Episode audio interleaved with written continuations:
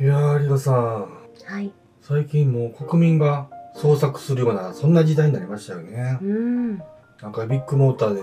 全国のショーウィンドウの前の街路樹が、軒並み枯れていると気づいた方がいらっしゃって、えー皆さんそれを調べ始めたということなんですよね。なんかどうやら枯れ葉剤を撒いて、通行人から自分のところの商品の車が見えやすいように、わざと枯らしてたみたいですね。まあ、損保ジャパンとも癒着があったとか、ええまあ、やりたい放題な会社だったということなんですよね。まあ、国民が目を目を光らせてるんで、もう悪いことできないですね。いろんな日本のニュースの中に木原副長官の問題も続々と出てきているようなんですよね。はい。なんでも、奥さんの元ご主人が、奥さんによって殺されたみたいですよね。うんそれをなんか隠蔽してるかなんかで、木原氏がかくまってるような形になっているんですよね。えまあ、そんな方が政治家の中にいらっしゃるということ。もうこの方もそうですし、河野太郎氏もそうです。隠蔽体質がひどいですし、えうん。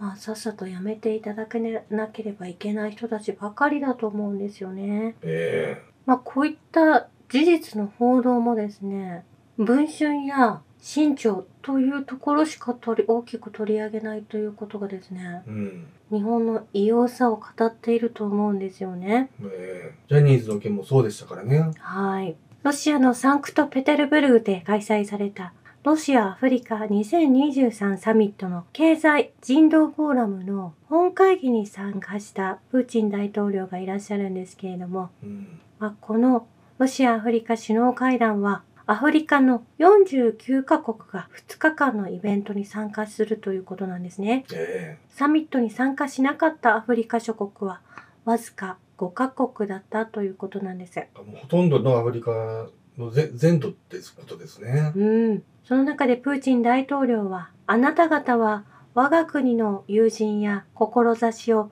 同じくする人々の仲間であるとおっしゃられているんですね。えそして、アフリカの潜在力は誰の目にも明らかであり、潜在成長率が4.4%、世界のどこよりも高いですと評していらっしゃるんですね。えうん。まあこういった伸びしろのある、今から世界を牽引していくアフアフリカが、アフリカのほとんどの国がロシアを支援しているというのはもうアメリカにとっては脅威でしかないんじゃないですか。そしてこのアフリカのサミットと同時に開催されているバルダイ会議の中でもこれ教授の方がおっしゃられているんですけれどもうん。エジプトだけでなくアフリカ諸国はロシアを信頼している言葉だけではなく国民のため行動をとってくれているロシアのことをこのように伝えているんですねえエジプトを植民地から解放してくれた。アフリカ諸国は経済植民地化されてきた。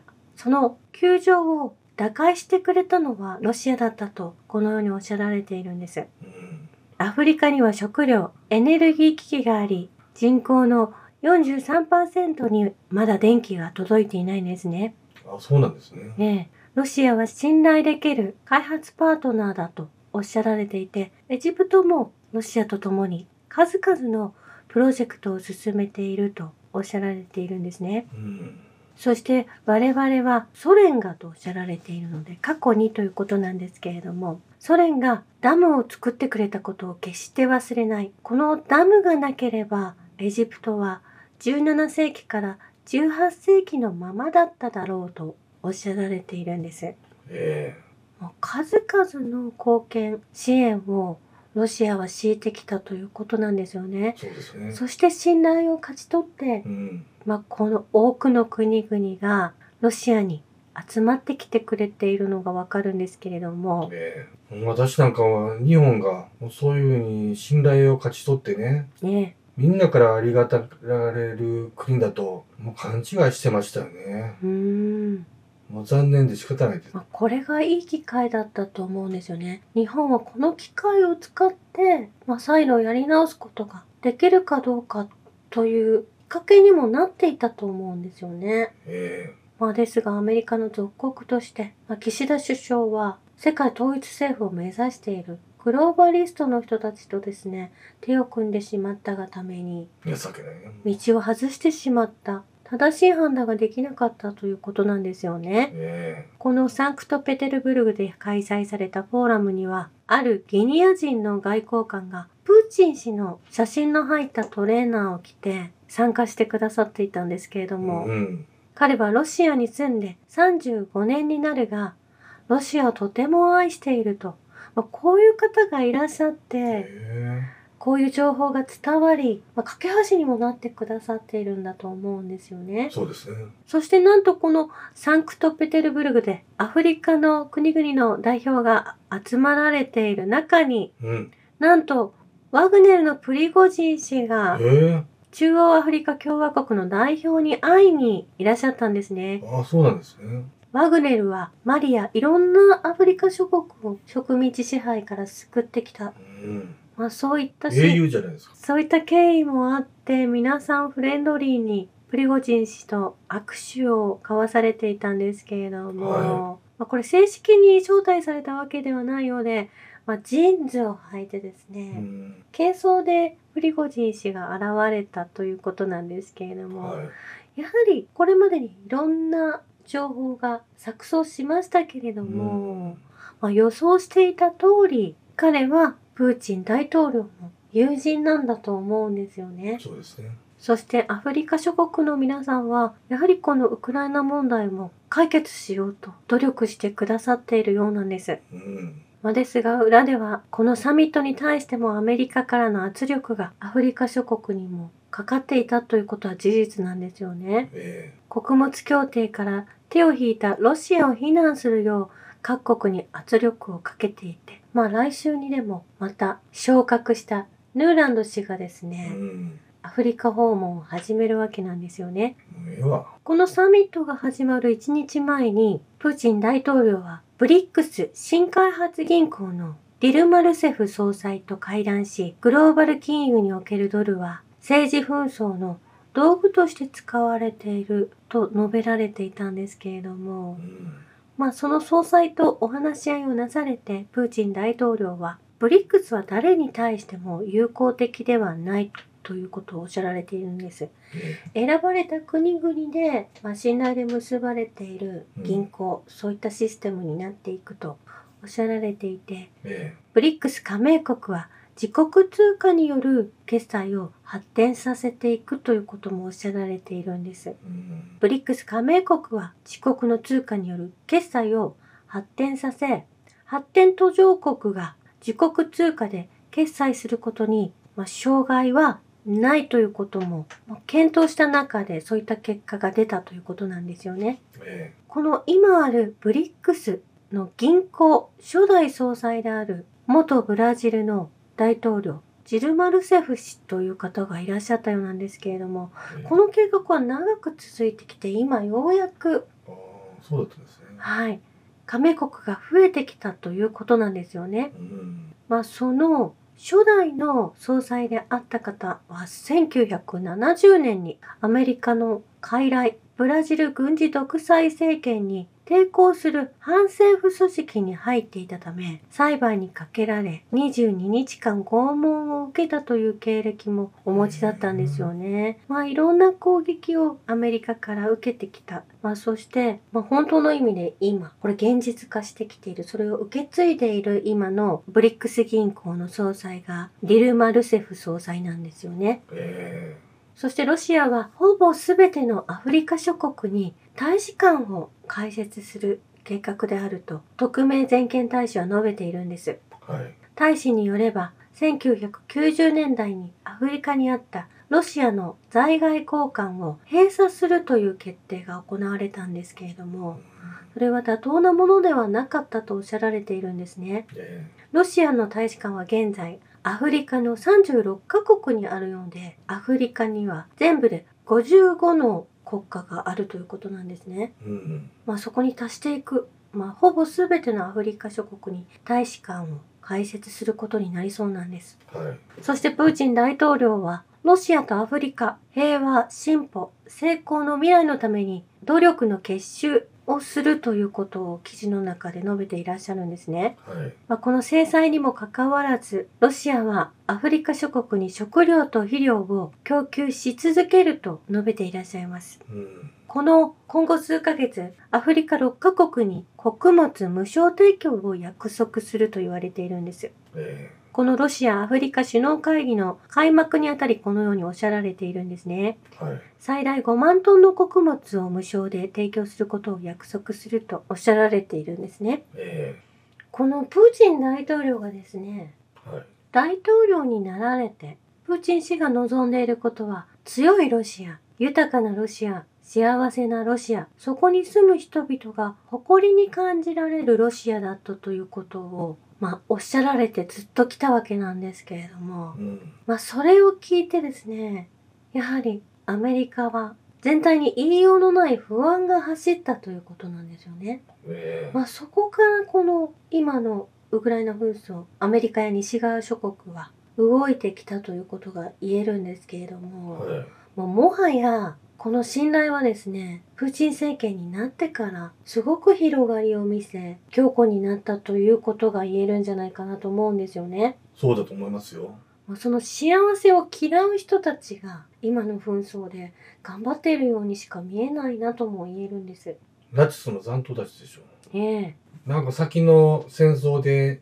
ニュルンベルグ裁判で、ナチスどもがことごとく裁かれて、ちりぢりに世界中に飛び散ったわけなんですよね。うんでそれがアメリカやヨーロッパなどに潜伏して、その子孫たちも含めて、ロシア憎しろもと、ナチスの活動がまたずっと続いてたっていうことですもんうね。んまあ、ヌーランド氏もその一人だと思うんですけれども、うん。まあ、その第二次世界大戦後、まあ、CIA がやったことの一つに多くのナチスと、まあ、その残党ですねえ主犯格は皆さん死刑執行されていなくなったんですけれども、まあ、その後またドイツではナチス軍が生まれてしまうわけなんですよね。え。えまあですがこのアメリカの CIA がやったことの一つがそのナチスとの契約を結ぶことだったということなんですよね。え。うんまあ、CIA が ISIS、まあ、アメリカ政府がテロリストを作るのをずっと続けているんです。それを中東で動かしている。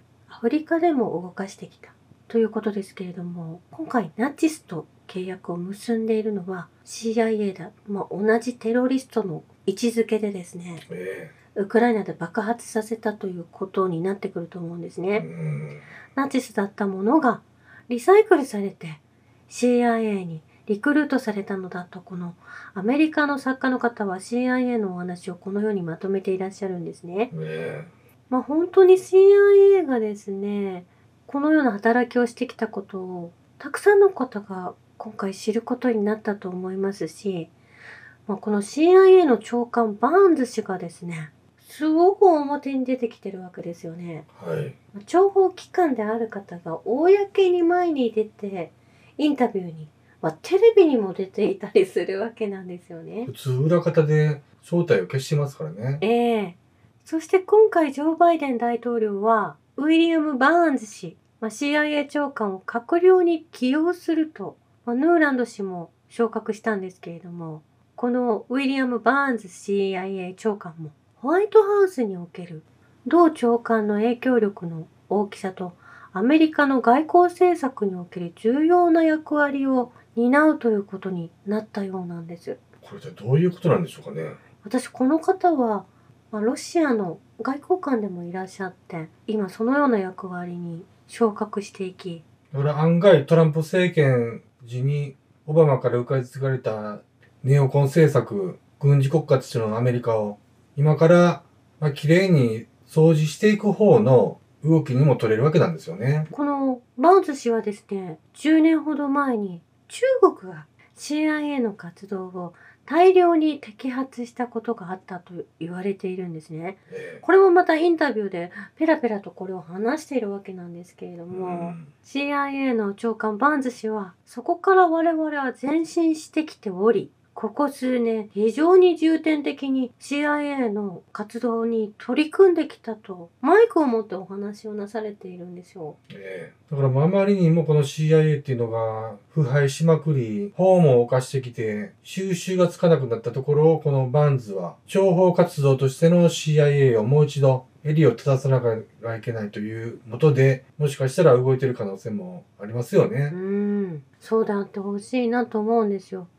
アメリカは、まあ、ナチス的な動きをするとですね、全て昇格するんだなとは言えるのかなとも思っていたんですけれども、えまあ、ここから転換期として、まあ、この腐敗したアメリカも全て、まあ、政府ではもう回していけないような状況にまで置かれていると思うんですえね。うんまあ、軍も腐ってしまって、まあ、こう総入れ替えしていかなければいけない、まあ、そうでなければアメリカは消えてしまう、うんまあ、国ではなくなってしまう可能性があるということだと思うんですよねね。えまあ、この辺りはすごく難しい内容になってくるんで、うんあくまでも個人の分析でしかないんですけどね。うん、そのことをロシアも中国も分かっていてこの CIA 長官はロシアでも外談していますしえこの10年前には CIA が中国によって摘発されているということ動きを全部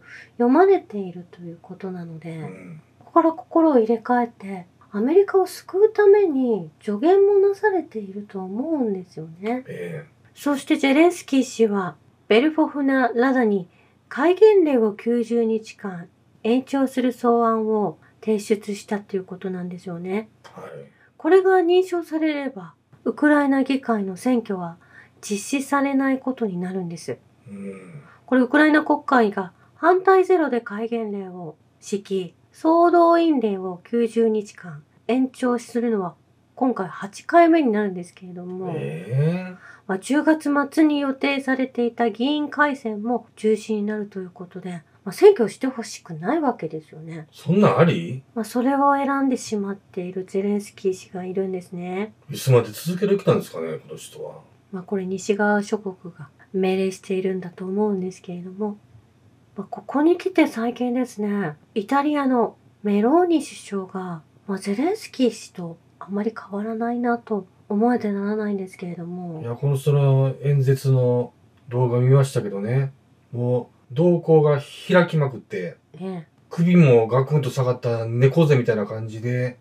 うん言葉もちょっとろれつが回ってないような、うん、すごく興奮してお話しされるんですよね。ええ絶対やってるでしょという印象を受けたんですけどね。うん、もう野党がウクライナに武器を送るのをやめましょうと要求しているんですけれども、メローニ氏自身は、独裁者のもとで生きるより自由のために死ぬ方がマシだと力説して、もう手を振り、振りながらお話をされているんですよね。はい。まあ、この方もこのナチスの洗脳が効いているのと、あとゼレンスキー氏と同じように薬薬物を摂取されているんだなとちょっと思ってしまうんですよね。うんこのメローニ首相は移民の流入を抑制するというスローガンを挙げて選挙キャンペーンに挑み首相になられたんですけれどもはい。現在は移民の受け入れを推進していて、ええまあ、どっぷりこのダボス人グローバリストに利用されているわけですよね。はい。まあ、やはり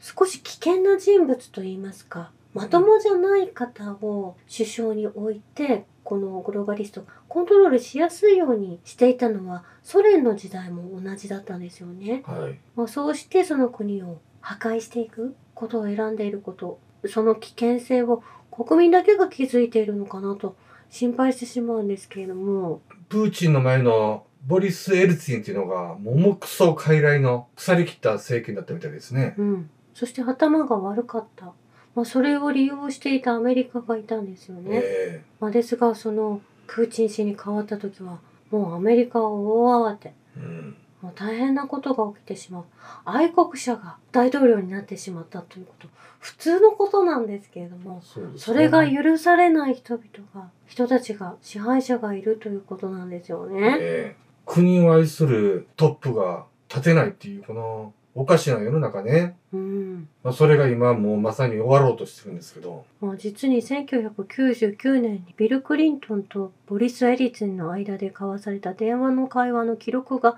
残っているようなんですよね。えロシアが弱い国家であり続けること、まあ、それがアメリカの望みであってえうんそのエリツィン氏がそれを、実践してくれてたわけですね。ええ無能であったがためにそれができたということなんですよね。ええこれそのまんま日本に当てはまりますよね。そしてそのエリツィンが、まあ、NATO 拡大にも、協力してたわけですうね。ん、そしてプーチン大統領が、まあ、ロシアのために現れたということなんですよね。えまあ、アメリカがやっていること、そのダボス人たちがやっていること、グローバリストがやっていることは、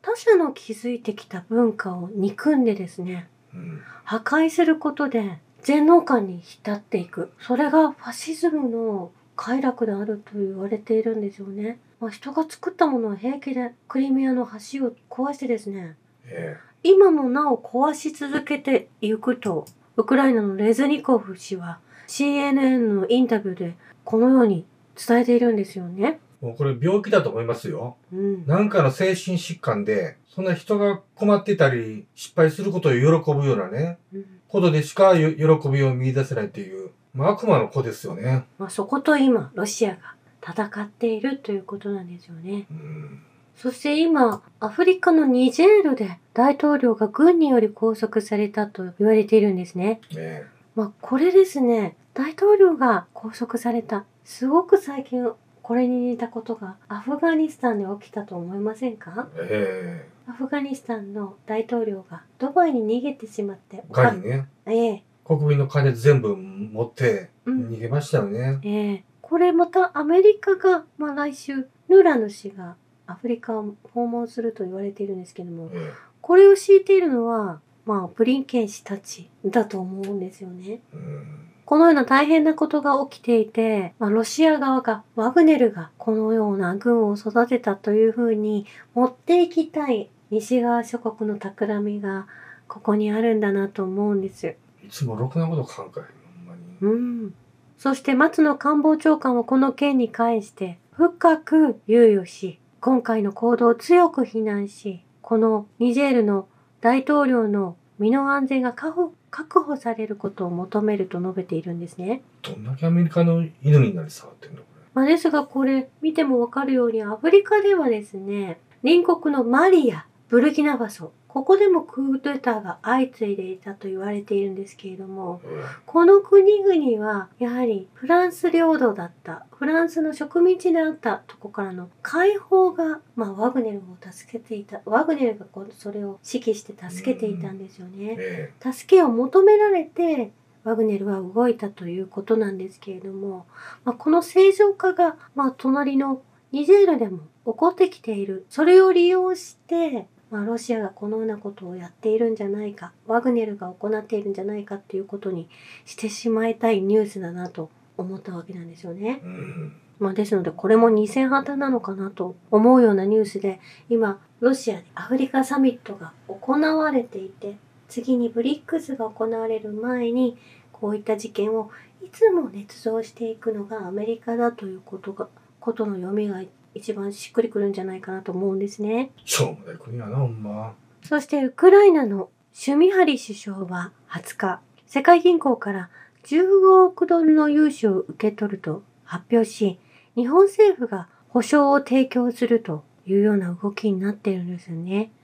まあ本当にますます日本の動きがとてもアメリカの傀儡というより日本が主導してるや、これね。動いているような気がするんですよね。えまあ、昨日の ICC 国際刑事裁判所の赤根智子判事がプーチン大統領の逮捕状が発行されたというニュースをお伝えしたんですけれども、えはい。まあ、やはりこれはウクライナがですね去年の2月16日にウクライナ東部のロシア人居住地区を先制攻撃していることそれによってロシアはロシア系の子どもたちを救助するために一旦国内に移動させたというのを誘拐としその判断によってこの国際刑事裁判所の赤根智子判事は正義を見ずにアメリカの言うなりに判決を出したまあ、これは司法がアメリカの言うなりに動き、国際秩序が崩壊したとも言われているんですね。えまあ、実際に国際刑事裁判所は、まあイラク戦争の頃に設立されているわけで、え